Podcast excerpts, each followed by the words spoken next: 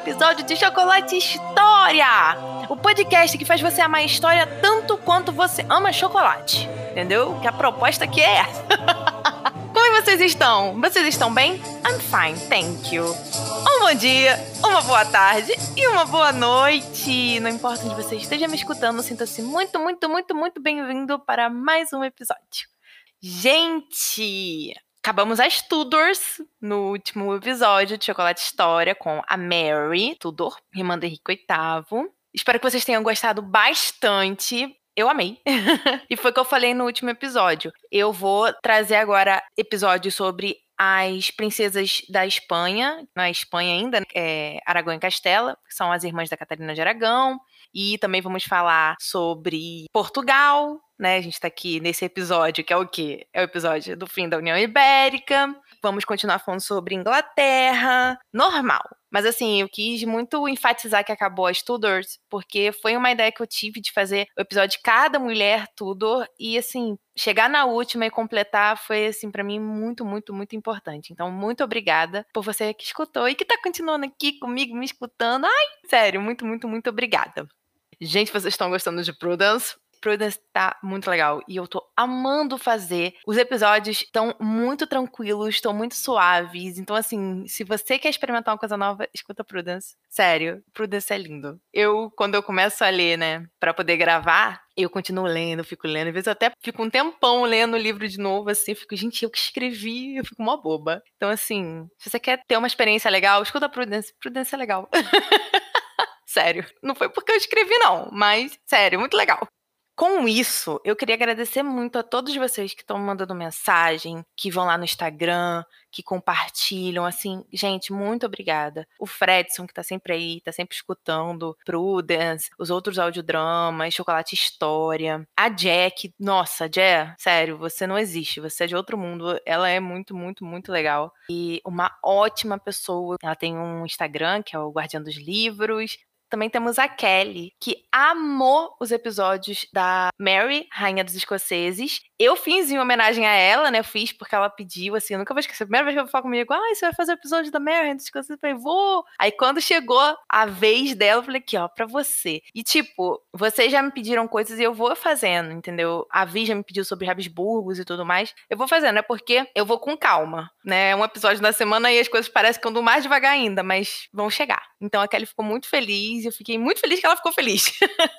Queria muito, muito, muito, muito, muito, muito agradecer a Vanessa Palotti. Gente, ela me mandou uma mensagem tão linda. Eu fiquei muito emocionada com aquela mensagem. Para mim não tem retorno melhor do que isso, sério. Vanessa, muito obrigada por ter me mandado aquela mensagem. Eu já te agradeci, eu agradeci ela lá e tal. Mas eu tô agradecendo aqui porque foi uma das mensagens mais bonitas que eu já recebi, assim. Eu fiquei muito, muito feliz e muito tocada. Muito obrigada pelo carinho, sério, muito, muito, de verdade. Eu também queria agradecer a minha prima! minha prima Clariana, que um dia ela pediu indicação de livro para ler. Eu falei, ah, lê os meus. Aí eu mandei os e-books, né, que estão na Amazon. Ela me seguiu lá no Instagram e tal, e tá escutando cartas de uma jovem dama. Eu fiquei muito feliz, muito feliz mesmo. Clariana é como se fosse uma irmã para mim, então assim, Clary, muito, muito obrigada por estar escutando e por estar gostando. Ela comentou e tal, então eu fiquei muito feliz, muito feliz.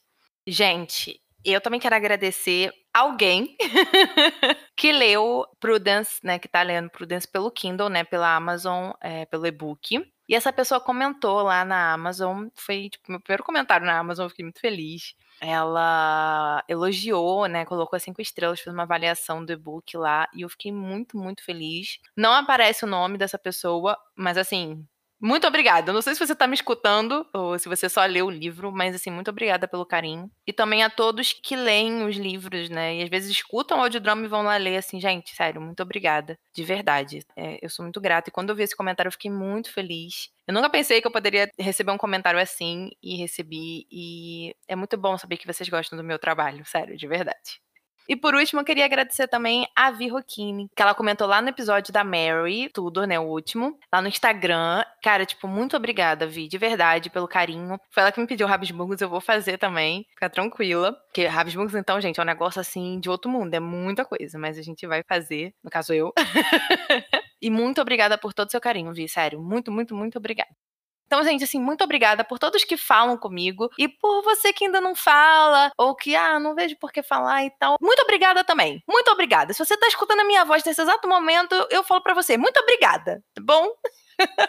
Gente, vamos dar continuidade, ok? Qualquer dúvida, qualquer coisa, se você quiser falar comigo, vai lá no Instagram ou no Facebook. O Instagram é @elizabethmargot e o Facebook é Elizabeth Margot tá? Eu respondo, fico muito feliz. Vocês já viram, né? Que eu fico mó feliz, igual pinto no lixo aqui. Então, sério, fala comigo. Se você tá me escutando por outra plataforma de streaming, seja Spotify, Google Podcasts, é, Apple Podcasts, Podcast Addict, qualquer plataforma, se tiver alguma chance de você dar um seguir, um curtir, fica bom para mim me ajuda bastante, que faz mais pessoas verem o podcast. E se você quiser a lista completa de episódios de uma forma fácil e rápida, é www.chocolatehistoria.com.br. Lá vai pro meu perfil no Anchor, que eu amo pra caramba, né? Porque se não fosse essa plataforma, eu não estaria aqui, basicamente, assim, porque me ajudou muito. E tem todos os episódios, é tudo bonitinho lá. Eu vou deixar o recadinho do Anchor aqui, como de costume, e já voltou! Gente! O chocolate de hoje é o mesmo do último episódio da União Ibérica. É o Five Star. Lá eu explico direitinho por que, que eu tô escolhendo ele. E hoje eu vou dizer para vocês por que, que eu tô repetindo. Porque a treta é tão cabeluda que eu preferi manter pra gente não criar confusão. Porque realmente, assim, tem bastante coisa, tem bastante dinâmica nesse episódio. Eu falei assim, então vamos manter o chocolate para ficar suave na nave. E aí a gente trazer muitas coisas nesse episódio, que esse episódio tá babadeiro cheio de coisinhas legais. E eu tô muito feliz de estar fazendo ele, porque aí a gente vai fechar a ideia da formação e do fim da União Ibérica. E aí começar, né, na dinastia Bragança, enfim, outras coisas mais que eu quero fazer pós terminar esse da União Ibérica. E eu vou falar só para vocês uma coisa. Por que, que eu fiz a União Ibérica? Porque eu acho muito legal, sabe? Tipo, a própria ideia dinástica da união sanguínea, né? Da união das monarquias pelo sangue, né? Então, assim, eu gosto muito de fazer episódios sobre árvore genealógica, né? Já temos aqui, acho que, alguns, né? E para mim foi muito legal ter pesquisado sobre essa árvore genealógica, porque, cara, quando você pesquisa sobre a árvore genealógica, os outros fatos, assim, tipo, guerra de não sei do que, papapá, ficam hiper tranquilos, porque você sabe quem é, você sabe do porquê que aquele cara toma aquela atitude. Não que isso é um fator dominante, tá? No sentido de que, tipo, ah, ele toma essa atitude porque ele é filho de não sei quem. Não é isso. Mas as relações sanguíneas, naquele período, elas são pétricas em vários aspectos. Enfim, eu tô meio divaniando aqui, mas é porque eu gosto muito de falar sobre. E a União Ibérica, ela é basicamente isso, né? Ela foi gerada muito por causa dessa questão de sangue. Então, eu tô muito feliz por estar terminando esse episódio, né? Ou seja, tá fazendo a parte 2 e contando o fim da União e o início de uma nova dinastia, que são os Braganças, e, enfim, dessa nova separação sanguínea, que não é tão separação assim, não, mas tudo bem, depois a gente pensa nisso, tá bom? Então vamos começar esse episódio que eu já falei demais, não sei o que, papapá. O fim da União Ibérica. Eu dividi os episódios, porque não dava para falar tudo numa coisa só. Ia embolar vocês, ia me embolar, ia embolar todo mundo, ia ficar enormemente gigante. Nossa, eu sendo redundante agora, né? Enfim, e vamos começar se você não escutou a parte 1, eu aconselho você a escutar, porque aqui eu realmente vou começar assim, ó, de tal fato e vou seguir pro fim, entendeu? Lá eu explico a formação mesmo em fatos e aspectos da união que aqui eu não vou falar, porque aqui eu vou trabalhar só na crise e no fim dela. Então, se você quer saber um pouco mais sobre a União Ibérica, vai lá. Também tem episódios aqui sobre a árvore genealógica da União Ibérica, tanto do lado espanhol quanto do lado português, que é bem legal. Eu amo, né? Tava de manhã aí por causa disso. Então, se você tiver curiosidade também, quiser entender os nomes e a posição de cada integrante dessa treta toda, escuta esses dois episódios que vão ajudar bastante. Então vamos lá, finalmente, sem mais enrolação. Fim da União Ibérica. Em 1621, a União já tinha sido feita, tudo mais. O Felipe II de Portugal barra Felipe III da Espanha, porque ele era o terceiro na Espanha, o segundo em Portugal, vai morrer. Ele vai ser sucedido pelo filho, que também vai se chamar Felipe, mas aí vai ter o título de Felipe III em Portugal e Felipe IV na Espanha. É a partir disso que a gente vai começar a trabalhar o fim dela. Um ponto aqui, gente. Quando eu for me referir ao Felipe III de Portugal e IV da Espanha, eu vou usar o título dele espanhol. É menos complicado usar o título espanhol. Porque sempre que eu vou falar dele em Portugal, eu vou ter que falar que ele é terceiro. Se eu for falar dele na Espanha, eu vou ter que falar que ele é o quarto. Então, como a gente já tá falando do fim, eu vou trabalhar com o título dele espanhol, que é o quarto, ok? Então, este Felipe, ele tinha uma política muito diferente do pai dele, que faleceu em 1621. A política dele era mais centralizadora, o que não era tão legal para essa união, porque, como a gente viu lá no outro episódio, era uma política dualista, onde Portugal, apesar de estar unido à Espanha, politicamente, em lei, econômico, enfim, em vários aspectos, não era unido à Espanha. Então, era um rei que governava os dois lugares, porém, esses dois lugares eram independentes de si. E esse Felipe IV não queria mais isso, ele queria centralizar tudo em uma coisa só, tanto de política, quanto de economia, quanto de imposto, tudo só em uma coisa só. Isso foi nada bem visto pelos portugueses, principalmente porque ele focou nessas reformas centralizadoras em Portugal, ou seja, para Portugal perder a autonomia e virar parte de uma coisa só, que já era a Espanha. Agora eu vou falar sobre alguns pontos que agravaram a situação a tensão né, da União Ibérica, ou seja, da relação entre Espanha e Portugal. O primeiro ponto era que o vice-rei vai passar a ser espanhol. Isso ia contra as cortes de Tomar, que foi decidido lá para formar a União e tudo mais. Isso está no primeiro episódio. Esse vice-rei passa a ser espanhol, o que é contra, né? Era para ser português. E vai ser a prima do rei, a prima do Felipe, a duquesa de Manteia, Margarida de Saboia. Ela que vai se tornar a vice-rei, né? No caso, vice-rainha de Portugal. Isso não agrada nada os portugueses, principalmente a nobreza e os altos estratos da sociedade. Depois, ele vai aumentar os impostos que afetam principalmente os comerciantes portugueses. Ele vai focar nisso, em aumentar imposto que afeta o comerciante, o pobre português, o nobre, whatever. Vai querer que nobre agora, tipo, pague imposto, entendeu? Ele vai focar nisso, mas só em Portugal.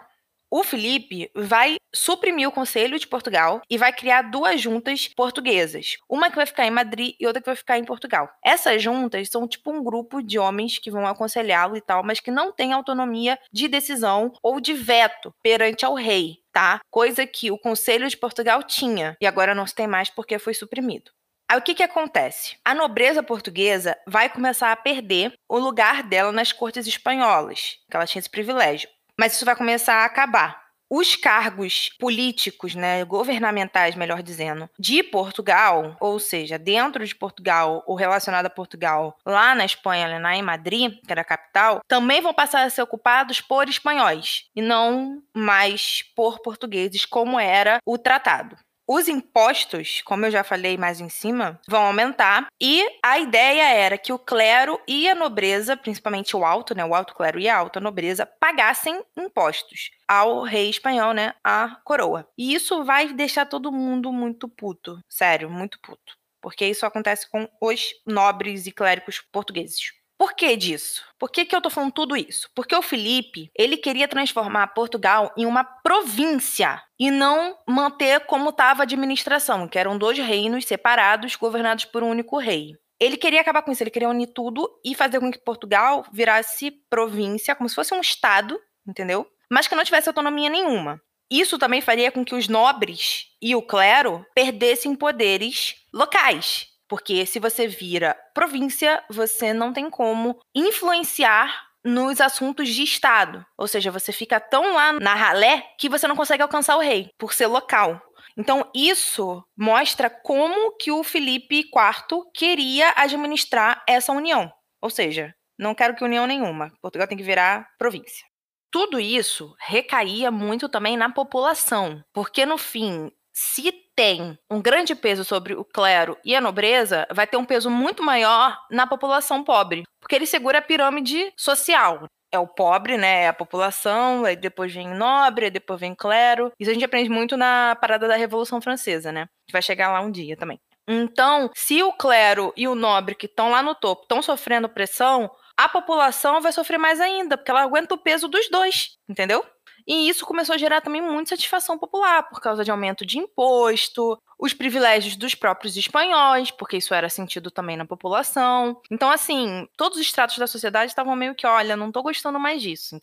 Um outro ponto muito importante dentro dessa política centralizadora do Felipe foi a questão da divisão de gastos militares. Vamos chegar lá. Contar uma historinha para vocês. Gaspar de Guzmán, que era o primeiro duque de Salunca, e o terceiro conde de Olivares era um válido. Válido a gente pode traduzir como favorito. Ele é quase como um primeiro-ministro do reino. Naquela época, como a gente está falando de formação ainda de estados absolutos, não existia essa ideia de primeiro-ministro, secretário-geral do governo e tudo mais. Isso não existia. Existia era uma pessoa que indicada pelo rei, próxima ao rei, trazia muitos compromissos e ações, enfim, decisões do reino, da máquina governamental que estava se formando para si. Muito porque o rei não queria fazer ou porque o rei não levava jeito, enfim. E esse cara era chamado de válido ou favorito. Então, ele era quase como primeiro-ministro. Só estou fazendo esse tipo de comparação para vocês compreenderem a posição desse cara, Gaspar, na sociedade espanhola. Então, o que que acontece? Esse cara, Gaspar, queria fazer uma partilha igual sobre os gastos espanhóis em si, gastos com coroa, com qualquer coisa, e sobre a questão militar, gastos militares e ação militar mesmo, né, de exército. Então ele queria que fosse metade metade. Se a Espanha, né, precisasse de exército para lutar contra a Holanda, teria que ser metade português, metade espanhol. Se a Espanha gastasse muito construindo, sei lá, uma catedral em Madrid, teria que ser metade português, metade espanhol, o valor gasto naquilo. É isso que eu tô, tô fazendo uns exemplos assim só para vocês compreenderem. Ele queria essa divisão. Porém, Portugal não queria tomar parte nisso, porque ele estaria pagando por algo que não era dele, porque tecnicamente eram reinos diferentes. Como é que você vai fazer com que Portugal pague despesa da Espanha se não tem nada a ver com isso? Entende? Então, Portugal não queria participar disso. Um ponto também é que a própria Espanha não apoiava Portugal em situações importantes. Por exemplo, a guerra, né, os conflitos contra a Holanda né, que já estava entrando aqui em, no Brasil e em outras colônias portuguesas. A Espanha tacou foda-se. Então, assim, Portugal tava puta. Como é que eu vou ajudar ele militarmente se ele não me ajuda? Entendeu? Como é que a corda tava pendendo mais para um lado? Outro ponto que foi muito importante para a insatisfação portuguesa foi a própria incapacidade e descaso da Espanha em ajudar a administrar as colônias e barrar as incursões holandesas, como eu falei mais acima.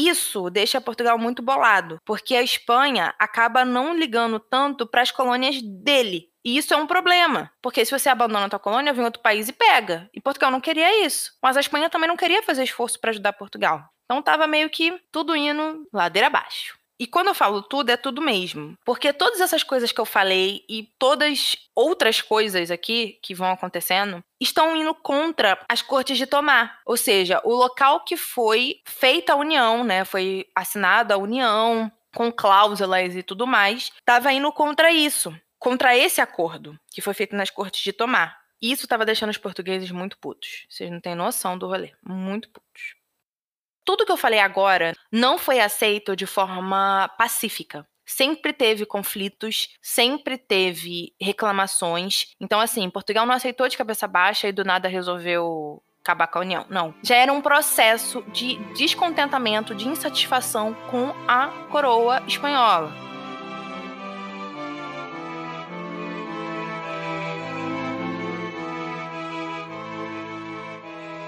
Outro ponto que é muito importante para a separação da União Ibérica é o sebastianismo. Não é necessariamente o sebastianismo, mas ele é a origem de várias outras coisas. O que é o sebastianismo, Giovana? Foi uma crença profética que surgiu em Portugal lá pelo fim do século XVI, derivada, né, ou seja, em consequência do desaparecimento de Sebastião I, o rei de Portugal. Esse desaparecimento ocorreu na Batalha de Alcácer Quibir, em 1578. Aí você vira para mim e fala assim, Giovana, quem é Sebastião I? Aí eu vou virar para você e falar assim, Sebastião I era o rei jovem que, né, morreu, desapareceu, e que quem substituiu ele foi o tio Henrique, que era cardeal. Também não tinha filho, nenhum dos dois tinha descendência.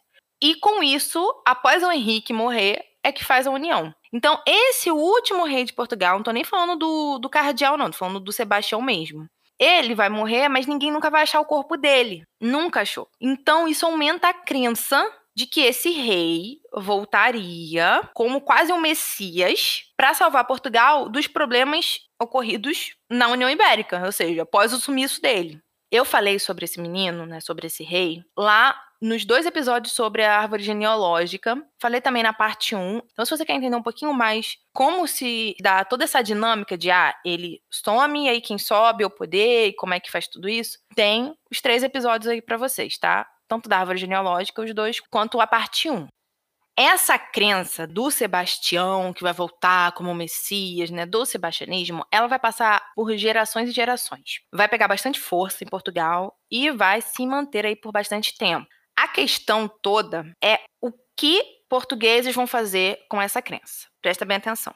Toda essa base do sebastianismo, os mitos, as crenças, os profetas do sebastianismo, tem alguns, tem um padre, tem outro, eles vão ser atrelados e associados aos Braganças, no caso mais específico ao João Duque de Bragança, na época. Ou seja, meio que só troca o nome, risca Sebastião e coloca João, tipo isso, entendeu? Porque era muito forte essa crença. Mas, gente, o menino não apareceu, morreu na batalha. Tanto que até hoje não apareceu. Então, muitos estratos sociais que a gente vai começar a falar agora passam a usar toda essa crença sebastiana em cima dos Braganças. Ou seja, o João agora, ele é o responsável para restaurar a monarquia de Portugal, né? Restaurar a independência portuguesa. E não mais esse Sebastião que sei lá onde tá. Deus nos acuda. E aí passa a surgir então um movimento, agora com um nome mais bonitinho, chamado Messianismo Bragantino, que vai trabalhar justamente essa ideia de que é o João Duque de Bragança que vai trazer a independência para Portugal. Um ponto aqui, gente, esse messianismo bragantino, ele faz todo esse processo, pega crenças e mitos e profetas sebastianistas e transformam em bragantinos, ok? Ah, Giovana, isso é errado? Não, é só uma forma de convencimento, de falácia para a sociedade. Então, assim, foi a forma que eles encontraram, nós vamos chegar neles, né, nesses estratos sociais, encontraram de conseguir convencer outros tantos estratos sociais a aderir à causa. Ou seja, a causa do quê? Da independência de Portugal, do fim da União Ibérica.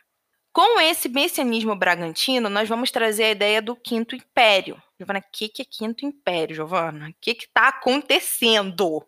Então, o Quinto Império é uma crença messiânica muito antiga, que vai ser refeita, ou seja, vai ser reescrita pelo padre Antônio Vieira. Esse padre Antônio Vieira, ele era um padre que trabalhava na questão do sebastianismo. E vai dizer o quê? Que o Império Português seria o quinto e último império do mundo que teria então um reinado temporal e espiritual, ou seja, um reinado tanto em terra absoluto como império, quanto no céu, abençoado por Deus e todas essas coisas. E isso faria levar a fé cristã para todo o mundo. Traria a paz, traria a prosperidade por uns mil anos.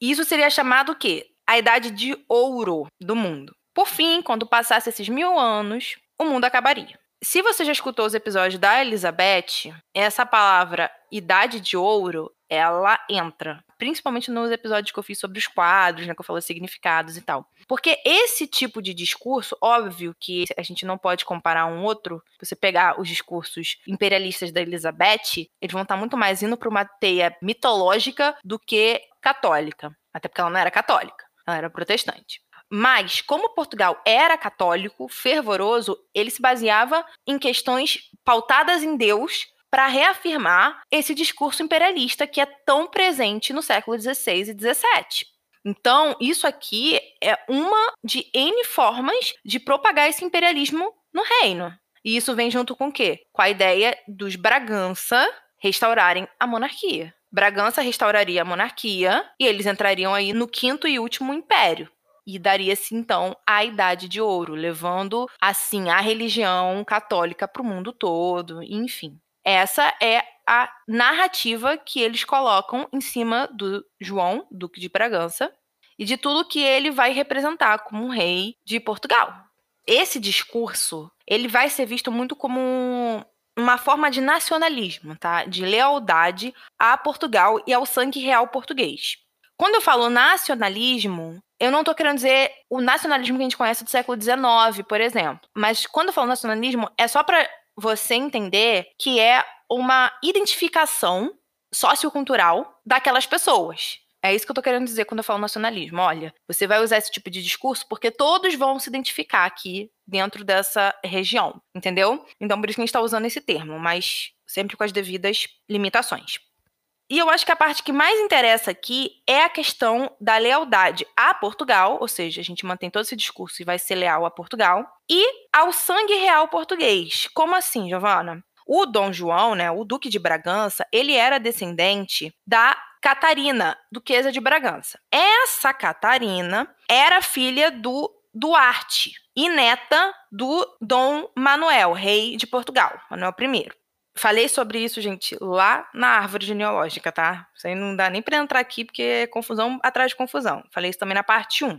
Essa linhagem que eu acabei de falar para vocês e que tá nos outros episódios, mais detalhada, é o ponto talvez fundamental para o João de Bragança subir ao trono legitimado, porque ele descende de uma linhagem de certa forma masculina, apesar da Dona Catarina ser mulher, a linhagem dela é masculina ela descende do pai, que descende do Manuel I de Portugal.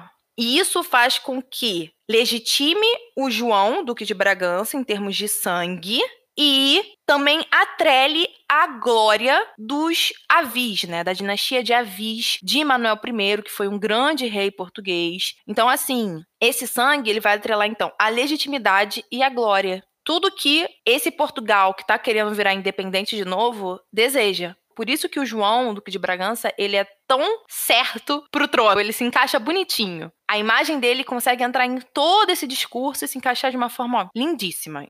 Com tudo isso que eu falei agora, o sebastianismo, ele passa a perder força e tudo é transferido pro bragantismo, porque aí Portugal teria um futuro. E não o Sebastião, que era um rei que ficou para trás, que sumiu, e ninguém sabe onde tá, que morreu, né, tecnicamente. Então, isso não é interesse dessas pessoas que estão trabalhando nesse discurso, que já vai entrar nelas. Não é um interesse. É interesse alguém que os leve para frente. E quem vai fazer isso é o João Duque de Bragança.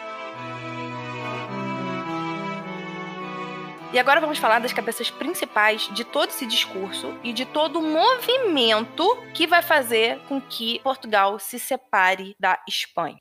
Então, o que acontece? Nós podemos chamar essas pessoas de os 40 conspiradores ou os conjurados. Aí você vai virar para mim e falar assim, Giovana, 40 conspiradores só? Não eram 40 unicamente falando, eram aí uns 50 homens, mais ou menos. Porém, eram 40 nobres. Então eram 40 brasões. Por isso que ficou conhecido como os 40 conspiradores, né? Por causa desses 40 nobres envolvidos nessa trama. O que que rola nisso tudo aqui? Esses caras, que variavam de nobres, militares e clérigos, foi um grupo de nacionalistas. Aí você falou para mim assim, Giovana, nacionalistas, você não disse que não era para usar e tudo mais, para só entender como uma identificação social? Então, sim, eles não eram nacionalistas no sentido mais comum da palavra, né? Ou seja, no sentido do século XIX. Eles não eram. Mas o discurso calhava muito bem nisso, de é uma coisa só, temos que defender o que nós somos, português e tudo mais. Porém, também, a gente tem que entender que era só um discurso, porque na real, eles estavam interessados mesmo que essa nova dinastia, ou seja, que esse Portugal independente, fosse favorável aos seus interesses. Porque o que está acontecendo? A gente está falando de nobre, de militar e de clero. Grupos sociais que não estão na base da pirâmide.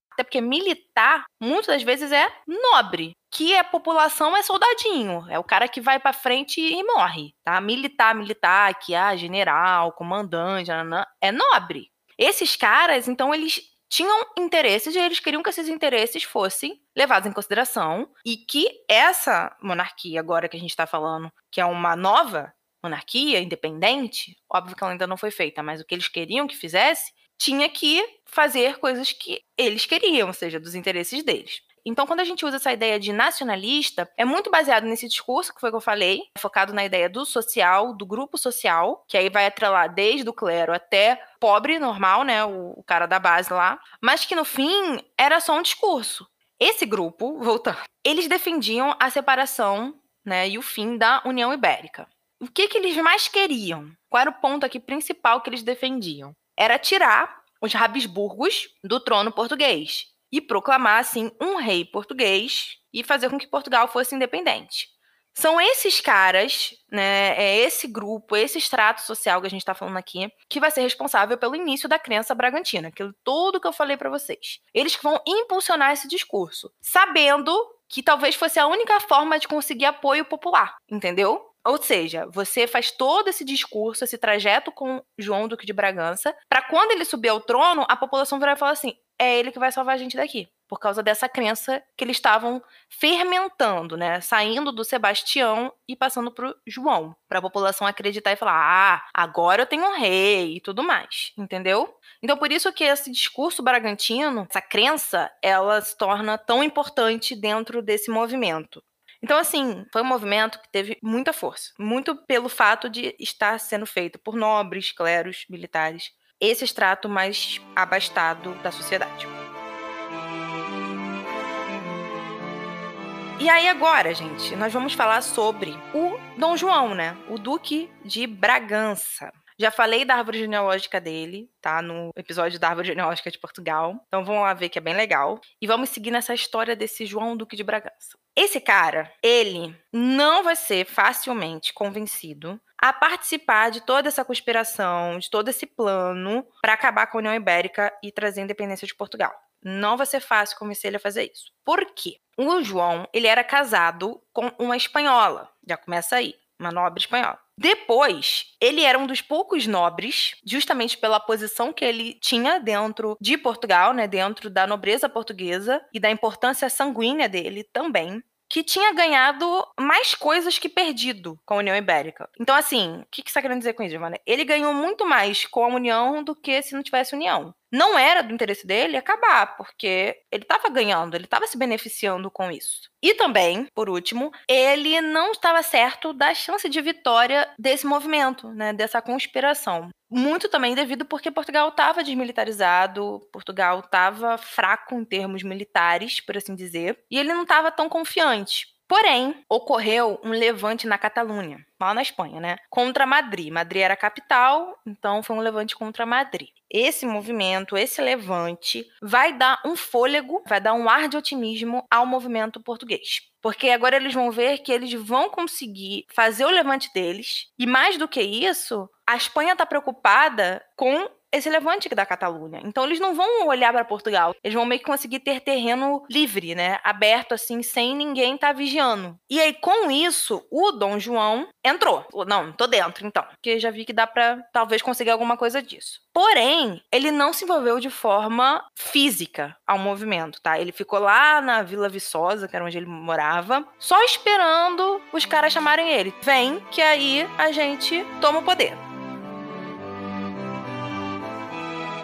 E aí, o que, que aconteceu? No dia 1 de dezembro de 1640, esses 40 conspiradores, né, mais até, mas enfim, invadiram, né, entraram no Passo da Ribeira, em Lisboa, onde estava a vice-rainha, a Margarida de Saboia. Eles aprisionaram ela e mataram o secretário de Estado da vice-rainha, que era o Miguel de Vasconcelos. Como que esse cara morreu? Pelo simples fato de ter sido jogado da janela, do passo. É. Pegaram ele e tacaram ele pela janela. E quando eu li, eu não acreditei, mas é, foi o que aconteceu. Ela não foi morta, tá? Depois ela vai ser mandada pra Espanha. E aí, a notícia de que a vice-rainha tinha sido presa, né, e que estava ocorrendo sim um golpe de Estado, começou a ser espalhada. Eles começaram a enviar para todo mundo, ó, estamos subindo ao poder, taca a Espanha fora, vambora. E isso foi muito bem aceito pelo resto da população, tanto pela parte da nobreza, do clero, quanto pela parte da própria população baixa.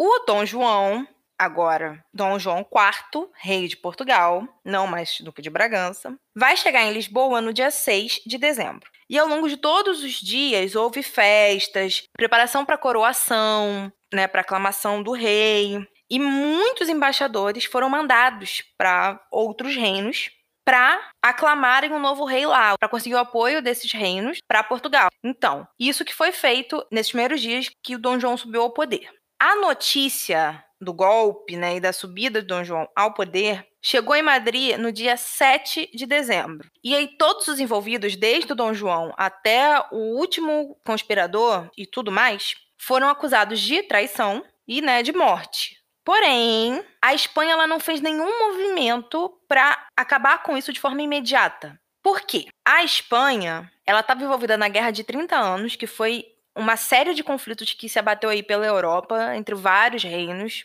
Ela estava envolvida até a cabeça nesses conflitos. E estava lá no levante da Catalunha. Então ela não tinha mais como enviar tropa para Portugal. Então falou assim: ai, depois eu resolvo isso, é um problema de cada vez. E isso vai dar tempo para Portugal se organizar, para criar força e se unificar. O Dom João IV, rei de Portugal e fundador da dinastia de Bragança, foi aclamado rei de Portugal em Lisboa no dia 15 de dezembro de 1640. Foi quando ele foi coroado, foi quando houve toda essa legitimação em forma de coroação. As colônias de Portugal seguiram Lisboa, né? Seguiram Portugal. E em 1641, início né, do ano, praticamente todas as colônias portuguesas já tinham aceitado Dom João IV como rei legítimo de Portugal, ou seja, acabando com a União Ibérica. E isso ia das Américas até a Ásia. Então, assim, as colônias foram bem apoiadoras nesse aspecto. Assim que o Dom João IV sobe ao trono, ele vai criar o Conselho Supremo de Guerra, que vai tratar das questões militares. E também depois ele vai criar a Junta de Fronteira, que vai ficar responsável por guardar as fronteiras de Portugal e os portos portugueses. No dia 28 de janeiro de 1641, as cortes portuguesas vão voltar a se reunir. Esse assunto cortes eu expliquei bastante na parte 1, tá, gente? Então qualquer coisa dá uma olhada lá. E essas cortes portuguesas, elas vão passar, elas vão legitimar o rei. Agora, de fato, concretizando aí a subida do João ao trono restaurado de Portugal. O Dom João vai começar a se preocupar em restaurar as fortalezas ao longo de todo o reino e vai restabelecer as leis militares que eram da época do Sebastião I, ou seja, antes da unificação.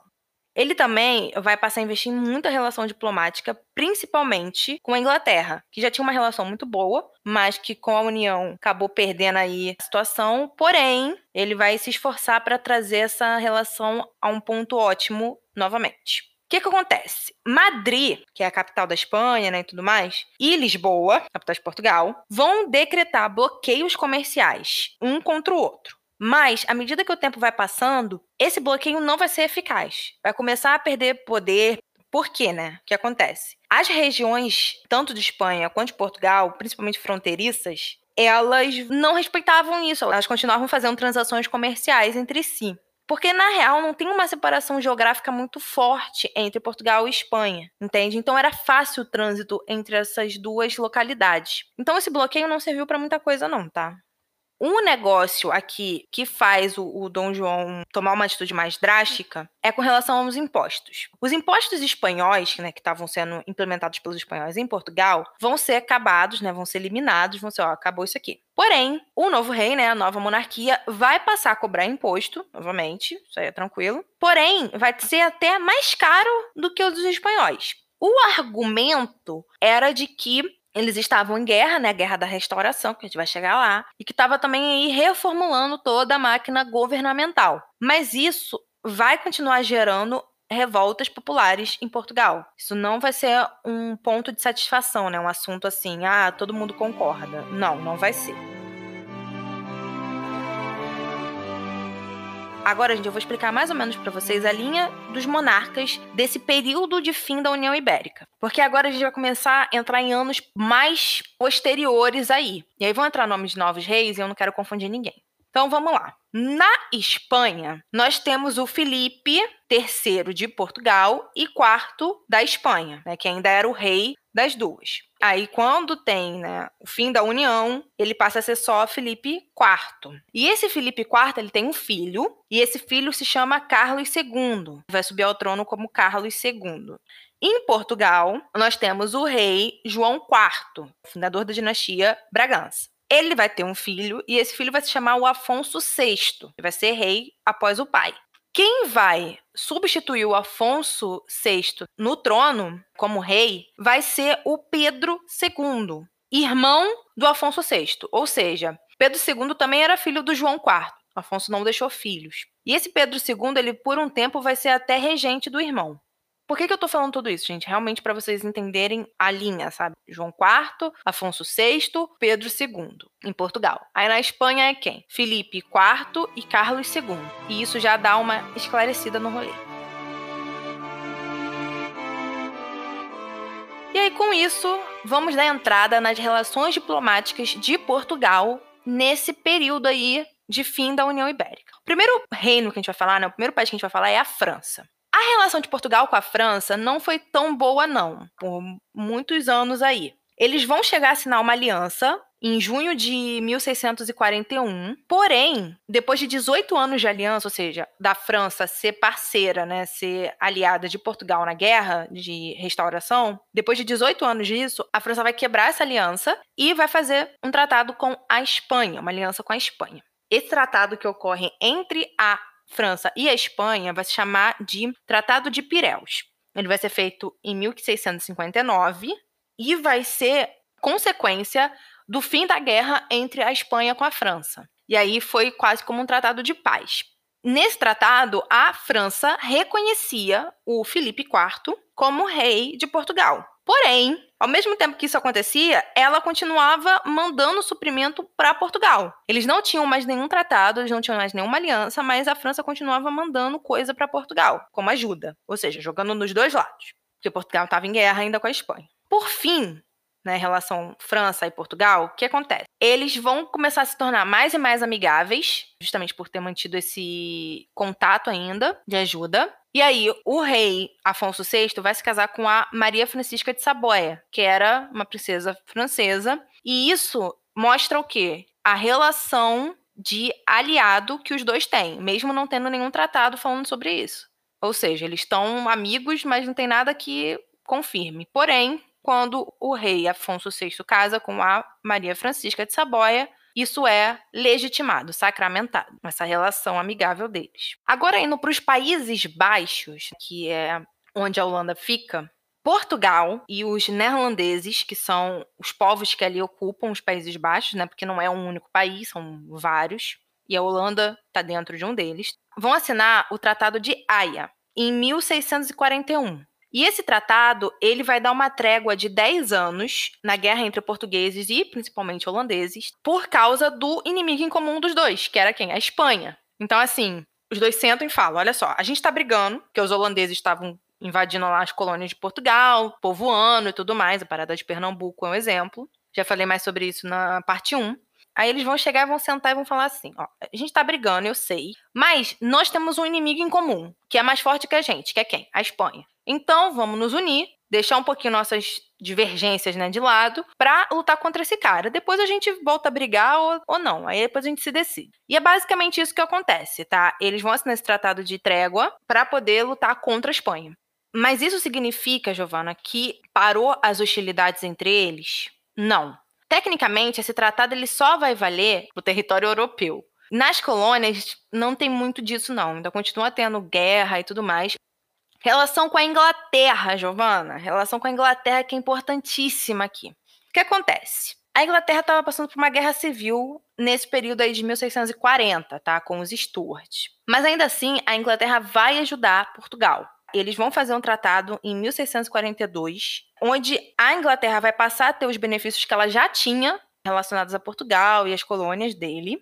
E Portugal vai ter né, o apoio naval da Inglaterra contra a Espanha. No período republicano da Inglaterra, aí a cabeça de vocês vai explodir assim. Como assim, Giovana? Assim, a Inglaterra tem período republicano, a Inglaterra corta a cabeça de rei. Então, assim, gente, não é só a França que fez isso, não. Mas depois a gente conversa sobre isso. Nesse período republicano na Inglaterra, que acho que durou, se eu não me engano, uns 10 aninhos, as relações ficaram um pouco estremecidas, até porque Portugal apoiava a ideia da monarquia, né? Afinal, Portugal é uma monarquia. Mas aí, quando houve o retorno da monarquia, né, dos Stuarts, as relações voltam a melhorar tranquilos. Tanto que em 1662, a Catarina de Bragança, que era irmã do rei Afonso VI, ainda vivo, casou com o Charles II, o rei Stuart, que tinha acabado de recuperar o trono inglês. E esse casamento foi muito importante até para a Inglaterra. Primeiro porque ela levou um gigantesco dote para a Inglaterra e o Charles II estava precisando de dinheiro. E depois, com isso, a Inglaterra passou a ter o direito de comercializar com as colônias portuguesas sem precisar comercializar com Portugal. Ou seja, ela chega aqui no Brasil e comercializa com quem ela quiser. Isso foi feito através desse casamento. E por último, né, Portugal vai receber ajuda militar na guerra contra a Espanha, mais efetiva. Tipo, a Inglaterra vai mandar tropa para Portugal para ajudar na guerra contra a Espanha. Então, assim, esse acordo que foi gerado pelo casamento foi muito positivo tanto para Inglaterra quanto para Portugal. E agora, por fim, mas não menos importante, nós vamos falar da Guerra de Restauração, que começa em 1640 e é finalizada em 1668. É só em 1668 que a Espanha reconhece a legitimidade do rei de Portugal. Primeiro que eu queria dizer para vocês que eu tô falando da guerra por último, porque são tantos pontos que eu precisava seguir numa linha de pensamento. Aí eu preferi seguir na linha de pensamento política, depois diplomática, para por fim chegar aqui na Guerra de Restauração. Porque, querendo ou não, ela é influenciada muito pelas políticas e pelas diplomacias ocorridas no período. Gente, eu vou fazer um resumo dessa guerra. Eu não vou falar sobre tudo porque tem muita coisa, são muitos anos de guerra. Se vocês quiserem, se tiver interesse, eu faço só um episódio sobre essa guerra de restauração. Tintim por tintim, falando de batalhas e tudo mais. Mas assim, não vi necessidade de me aprofundar nisso, entendeu? Porque ela faz parte de um todo. E a gente está falando desse todo que é o fim na né? União Ibérica, com a restauração da independência de Portugal que vai ser adquirida através dessa guerra de restauração, mas que não foi adquirida apenas por ela. Esse é o X da questão. Não foi apenas a guerra de restauração que trouxe essa independência para Portugal. Foi as diplomacias, os acordos, os tratados, as ações políticas internas, as leis, tudo isso, né, a economia, a reforma governamental em Portugal, para depois juntar com essa guerra e aí finalizar com a Espanha aceitando Portugal como independente. Então vamos lá. Essa guerra de restauração ano pra caramba, como eu falei, né? De 1640 a 1668. E foram vários conflitos. Ela não é uma coisa só. Geralmente, guerras assim muito grandes, elas não são colocadas em um único conflito. São pequenos conflitos que vão durando por muitos anos, até ter um, um fim, né? De fato, concreto. Então aqui se repete isso. Foram vários conflitos bem nas fronteiras entre Portugal e Espanha. Foram conflitos fronteiriços que não tiveram nem grande alcance territorial, ou não chegaram a em Lisboa. Porém, nós temos algumas batalhas principais. Elas são a Batalha de Mongito, que ocorreu em 1644. Nós tivemos a Batalha das Linhas de Elvas, que ocorreu em 1659. Tivemos a Batalha do Ameixal, que aconteceu em 1663. Tivemos a Batalha de Castelo Rodrigo, que ocorreu em 1664. E, por fim, tivemos a Batalha de Montes Claros, que ocorreu em 1665. Essas foram as batalhas principais que envolveram Espanha e Portugal nessa guerra de restauração. Todas elas foram vencidas por Portugal. Portugal venceu todas essas batalhas, que são as batalhas mais importantes. Isso já recai um peso muito grande nessa guerra de restauração para Portugal conseguir se safar da Espanha, né? Ou seja, ó, tô ganhando aqui, mete o pé. Essa guerra de restauração, ela pode ser dividida em três partes. A primeira nós chamamos de fase inicial, que ocorreu de 1640 a 1646. A principal ação dessa fase foi mostrar para a Espanha que Portugal não iria se render tão fácil. Ou seja, Portugal foi ali e investiu pra caramba em guerra para poder mostrar: ó, você não vai me ganhar tão fácil, não. A segunda foi chamada de longo período, segunda fase dessa guerra. Ela ocorreu de 1646 a 1660 e foi marcada por pequenos conflitos militares, né? O que basicamente foi o resumo de toda essa guerra de restauração. Tanto que é o longo período, né? Porque durou bastante tempo. E por fim, a terceira parte, que foi chamada de último período, né? Última parte que ocorreu de 1666 a 1668. E foi a última tentativa do rei Felipe IV da Espanha de tentar conseguir pegar Portugal de volta, ter uma vitória decisiva em favor da Espanha. Porém, a gente sabe que não rolou. E com isso, chegamos ao último ano da Guerra de Restauração, que foi 1668. E o que que fez para dar o fim a essa guerra? A primeira coisa que a gente tem que falar é que o Felipe IV, ele vai morrer e quem vai assumir o trono é o seu filho Carlos II.